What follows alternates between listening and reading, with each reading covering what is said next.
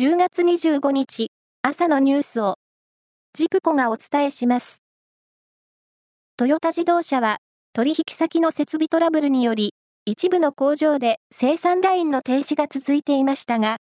部品の確保が進んだため昨日一つの工場を除いて稼働を再開しました。全面的な再開は26日になる予定だとしています。今年度の中古スマートフォンの国内販売台数が、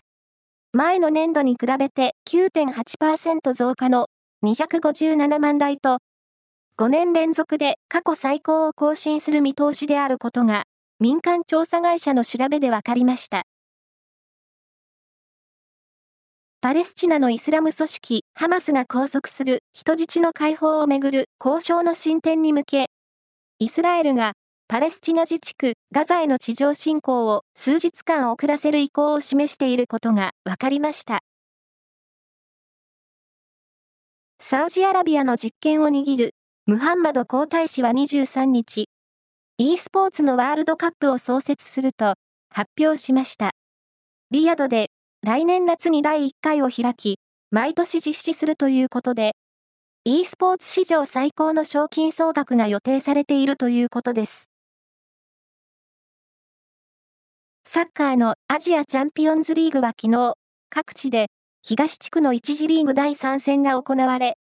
大会2連覇を目指す J 組の浦和レッズは、韓国のポハンに0対2で敗れました。一方、I 組の川崎フロンターレは、タイの BG パトゥムを4対2で下しています。愛知県長久手市のジブリパークは、映画、もののけ姫に登場する里山の風景をイメージした新エリア、もののけの里を今日、報道陣に公開します。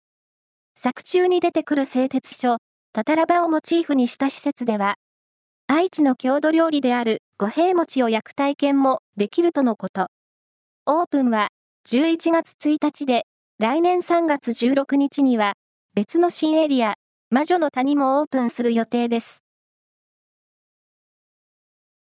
ロックバンド、爆竹のボーカル、桜井敦さんが脳幹出血のため亡くなりました。57歳でした。桜井さんは今月19日に横浜でコンサート中に体調不良を訴え、病院に救急搬送され、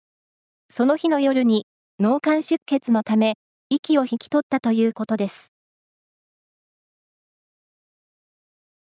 以上です。